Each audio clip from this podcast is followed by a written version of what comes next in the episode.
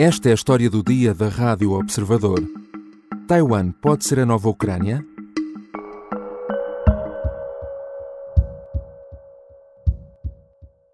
Formosa, last-ditch stronghold of the Chinese Nationalist Army, carries on with feverish preparations for repelling the long-expected communist invasion from the mainland. É uma ilha com uma área pouco maior do que o Alentejo, mas que há anos ameaça ser o próximo foco de um conflito mundial. Batizada pelos portugueses como Ilha Formosa, quando a descobriram em 1542, era na altura um importante entreposto comercial. Mas o som que ouvimos no início deste episódio é do momento que definiu o caminho que nos levou até onde estamos hoje. Em 1949, a China dividiu-se quando o exército comunista de Mao Tse-tung derrotou os nacionalistas liderados por Chiang Kai-shek, que se refugiaram na Ilha Formosa e proclamaram um novo Estado independente. Há décadas que a tensão se acumula entre a China continental e a ilha que Pequim alega ser parte de si. Mas a invasão da Ucrânia pela Rússia e agora o facto da NATO ter reconhecido a China como um desafio à sua segurança vieram colocar novas interrogações. It will address China for the first time and the challenges that Beijing poses to our security, interests and values.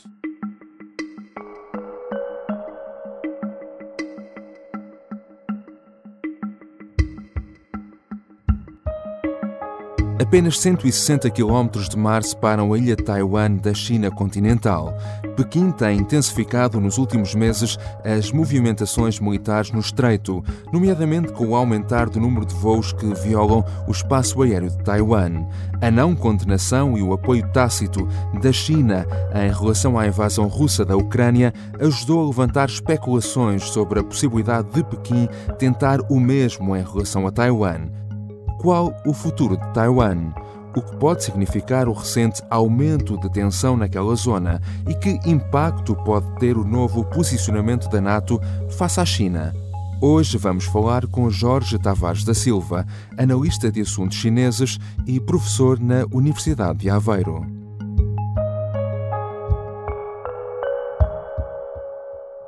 Bem-vindo, professor Jorge Tavares da Silva. Muito obrigado pelo convite, é um gosto participar eh, no programa. Eh, vamos começar por contextualizar um pouco o tema uh, da nossa conversa.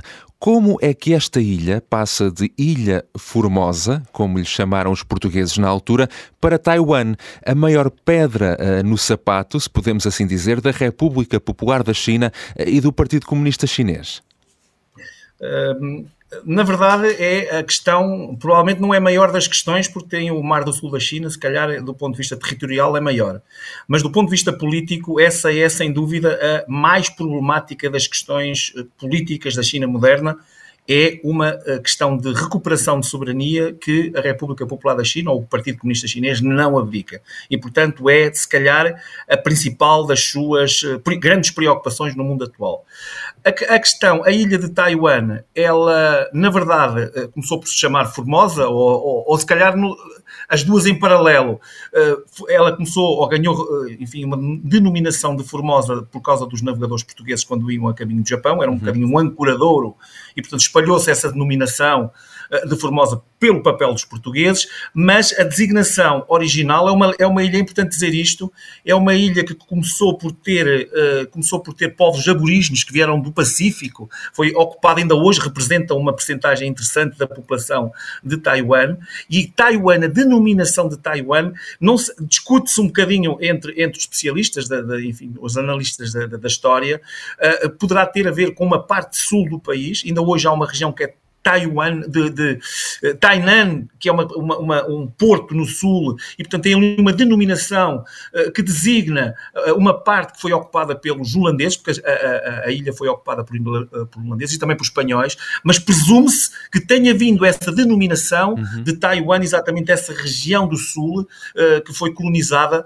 por povos europeus. Hoje, a denominação oficial é República da China, que ela transita essa denominação transita da divisão política uh, uh, que houve na, na, China continental, portanto, uma parte, uh, a China continental foi, ficou dividida por duas partes dois, duas, a parte comunista e a parte nacionalista, portanto o país ficou dividido politicamente por essas, uhum. por essas forças, e quando foi, a, a, após a, a, guerra, a fundação da República Popular da China, a fuga dos nacionalistas para o território de Taiwan, a partir uh, dessa parte, quer dizer, houve uma transição daquilo que era a República da China, do território uh, continental, para a ilha Taiwan. Portanto, per permaneceu uh, um bocadinho de território com Uh, controlado pela, por essas forças uh, nacionalistas nunca foi ocupado pela uh, nunca foi ocupado pela parte comunista. Nós até podemos dizer, uhum. nós até podemos dizer que a, a República, a Taiwan nunca fez parte da China comunista, porque ela permanece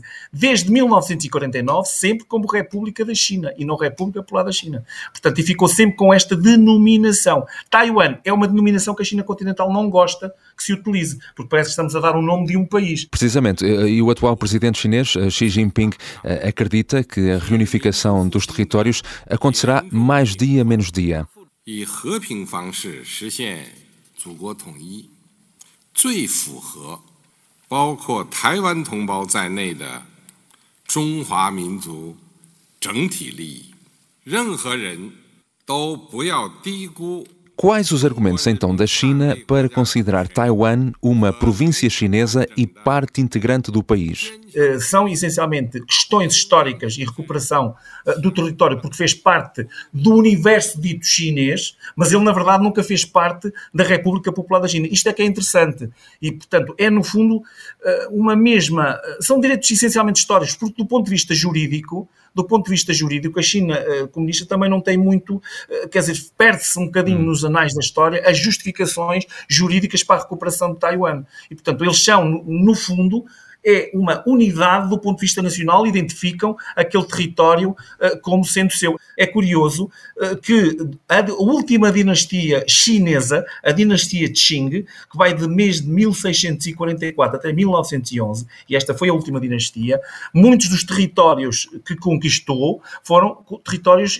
curiosamente, colonizados, ou muito ao estilo dito europeu, uh, de colonização europeia. E, portanto, estou a falar do Xinjiang, estou a falar do Tibete, uhum. estou a falar da própria Mongólia e também Taiwan foram territórios houve um, um, processo de expansionismo territorial nesse, uh, nesse período. E, portanto, uh, Taiwan também encaixa um bocadinho aqui, é um bocadinho forçado uh, esses argumentos históricos para recuperar a ilha de Taiwan. Agora, é evidente que, do ponto de vista de unidade nacional, de projeto político de criação de um Estado-nação, com um território, com um povo, com o mesmo projeto político, a mesma, a mesma, o mesmo governo, digamos assim, é neste projeto de unidade política que se quer recuperar a ilha de Taiwan.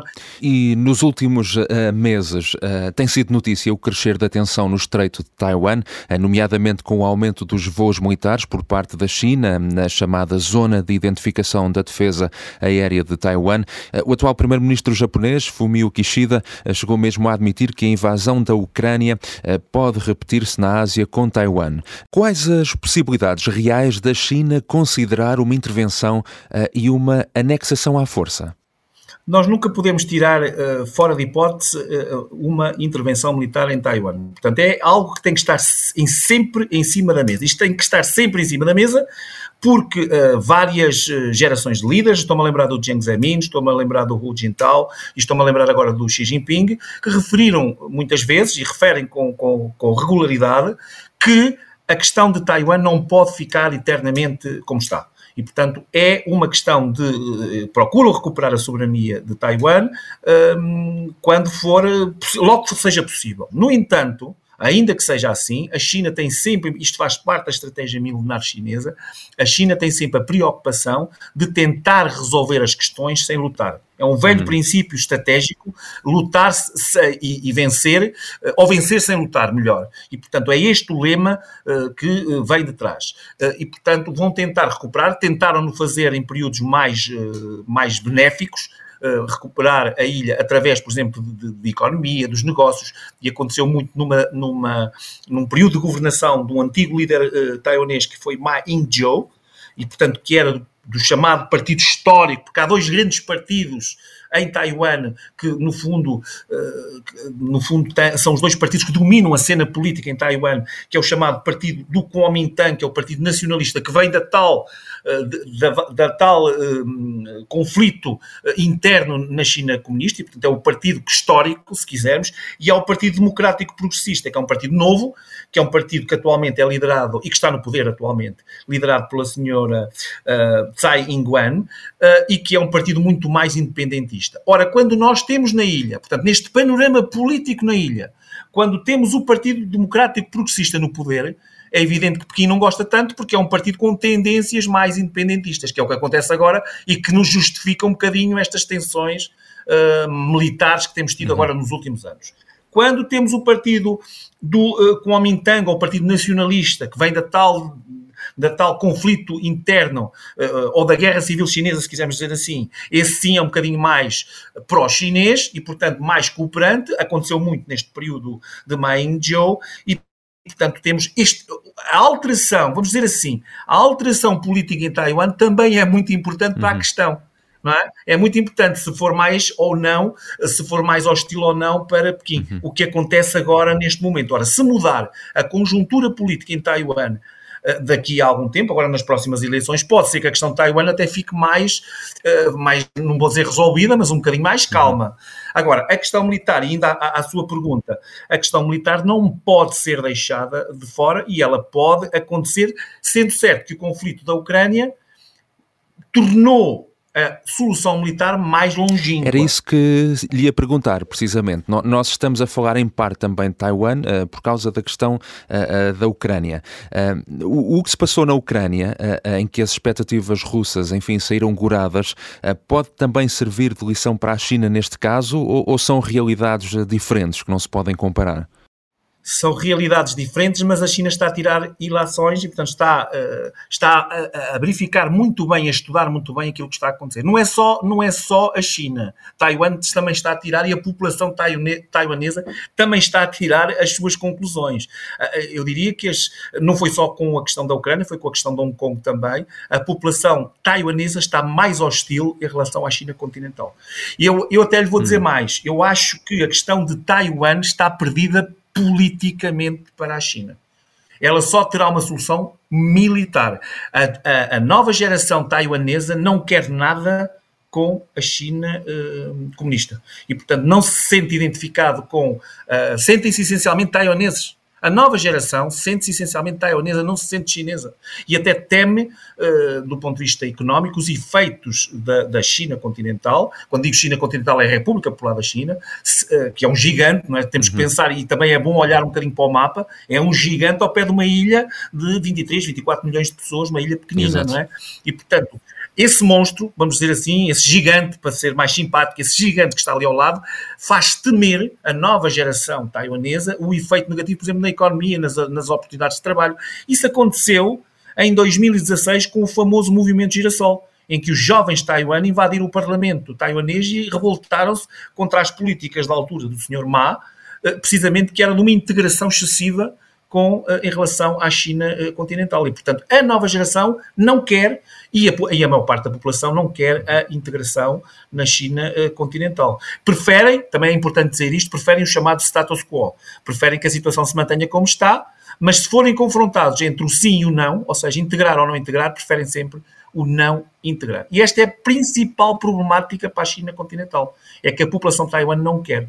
Agora, o, o conflito da Ucrânia assustou a China. A China foi a China e a, Rússia foi surpreendida pelos efeitos uh, com esta, com esta uh, unidade internacional em torno da questão da, da Ucrânia. E a, China também uh, tirou ilações daí e, portanto, está a verificar que se tivesse uma intervenção militar em Taiwan, que teria muitas consequências do ponto de vista internacional e, portanto, os seus projetos de crescimento económico poderiam sair prejudicados de, de, de, se tomasse uma medida dessas. Portanto, eu, eu, julgo que nesta altura a solução militar está um bocadinho um, afastada. Aquilo que eu sei do ponto de vista militar em Taiwan que se tem feito e, portanto, é, é esse, é esse o, o, desenvolvimento eh, que se tem feito do ponto de vista militar, é chamada uma, uma, tentativa de contenção a uma investida militar e é isso que as forças taiwanesas têm feito.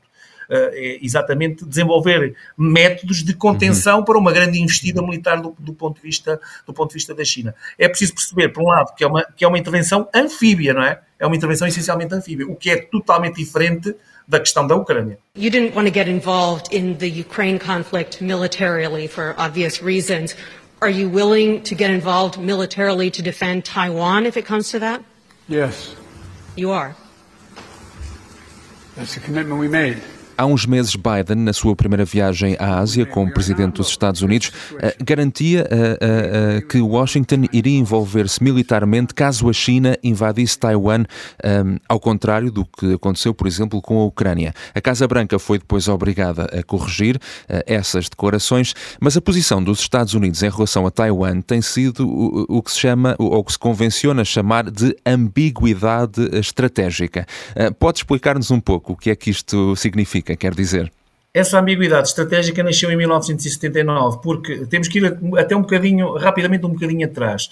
A, a, a representação da China nas, eh, nas Nações Unidas, eh, ela começou por ser, desde 49 até 1972, eh, ela fez essencialmente por eh, Taiwan, ou seja, Taiwan é que representava toda a China nas Nações Unidas. Porquê? Porque a República Popular da China, fundada em 1949, não conhecia esse reconhecimento, porque os Estados Unidos vetavam sempre uh, essa tentativa de entrar um, ehm, para o Conselho de Segurança. Em 1979, a, a, os Estados Unidos e a República Popular da China estabelecem relações formais, reconhecem-se formalmente.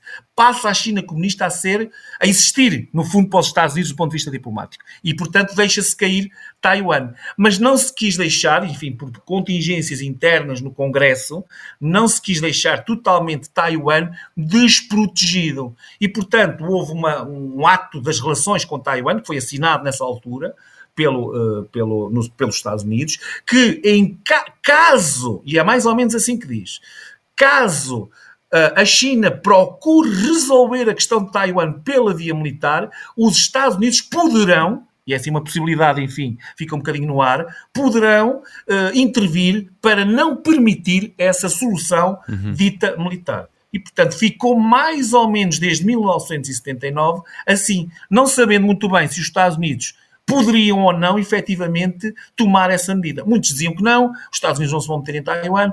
Depois tivemos um período de muito dinamismo económico. A questão de Taiwan, no fundo, desapareceu aquele período que eu falei há pouco, de uhum. Maingzhou, de muita cooperação, praticamente a questão de Taiwan deixou de, de, de, ser uma problemática, porque nós até julgávamos, enfim, que, que se calhar mais ano menos ano, até poderia vir mesmo a ser integrada pela via económica, podia ver, uh, vir a ser integrada na, na, no território chinês e, portanto, a questão seria, estaria uhum. resolvida. Agora, com a administração Biden, ele deixa um bocadinho, foge um bocadinho dessa ambiguidade, no sentido de nós não sabemos muito bem se eles tomariam uma medida militar, mas ele veio dizer que sim. E disse de uma ou duas ou até três vezes, disse de maneira clara: não, não, se a China, eh, se a China eh, tentar resolver a questão de Taiwan pela via militar, nós vamos intervir. Eu acho que isto foi essencialmente um aviso. E foi um aviso também, mais uma vez, na sequência do conflito na Ucrânia. E, portanto, estando, havendo esta, esta tendência para, no fundo, fazer intervenções para solucionar problemas de velhas fronteiras e de velhos problemas de soberania, uh, os Estados Unidos vêm um bocadinho a intervir. Uhum. Esta semana uh, têm saído também uh, novidades da, da cimeira da NATO. O que é que esta nova posição da NATO face à China, incluindo-a pela primeira vez no seu conceito estratégico como país que desafia os interesses, a segurança e valores da aliança, pode significar para o caso de Taiwan, se é que pode significar alguma coisa, enfim? A China é um desafio porque é o facto de estar a defender eh, para o sistema internacional uma ordem internacional um bocadinho alternativa. Quando se vira e critica a NATO com o seu projeto eh, enfim, na Europa, quando uh, apoia, ou pelo menos não, uh, não critica as ações da Rússia, não é? nesse sentido, é um desafio e pronto. Se for por esse caminho, é aceitável, porque do ponto de vista militar não é propriamente no meu, no meu ponto de vista, não é propriamente uma ameaça uhum. que se possa considerar de maneira clara, ainda que o possa vir a ser no futuro. Claro que a China tem esta, este método há muito tempo usado, que é ter uma postura branda e uma postura uh, de low profile, que é para precisamente não criar instabilidade internacional, e portanto tem feito isso. Um, mas, uh, apesar de tudo, eu acho que a NATO deve estar, uh, preocupada e deve estar atenta, sobretudo atenta. Não embarcar imediatamente numa hostilidade com a China, deve cooperar e deve procurar, deve procurar o diálogo, como aliás é referido, é referido exatamente assim, e esse é o caminho, eh, sendo certo que uhum. neste momento as coisas já estão uh, com uma retórica um bocadinho mais hostil. Para a questão de Taiwan, eu acho que acaba por ser também um bocadinho, eu acho que aproveitando também a declaração do próprio Joe Biden, no sentido de que soluções militares como a que foram tomadas na Ucrânia e se forem apresentadas uh, na, em Taiwan, se calhar uh, poderá haver uma, uma, uma reação, uh, pode, poderá haver aqui uma, uma, uma ação. É curioso porque, e há aqui duas curiosidades, é curioso que nós estamos a falar de um cenário na Ásia, e, portanto, que à partida não, nada tem, tem a ver com a NATO, isso também é importante que se diga, mas curiosamente, nesta cimeira da NATO participaram vários atores uh, asiáticos. Parece que há uma hum. tentativa de trazer a Ásia para dentro da, para dentro da, da, NATO. da, NATO. e portanto não é uhum. e, e, isto mostra que está-se aqui a alargar uh, um bocadinho o campo de visão e o campo de ação uhum. uh, e portanto terá ali um bocadinho penso eu, também terá ali um bocadinho uma, esta, esta leitura em relação a, a, a Taiwan. Eu acho que sim. Obrigado, professor Jorge Tavares da Silva. Obrigado eu pela, pelo convite.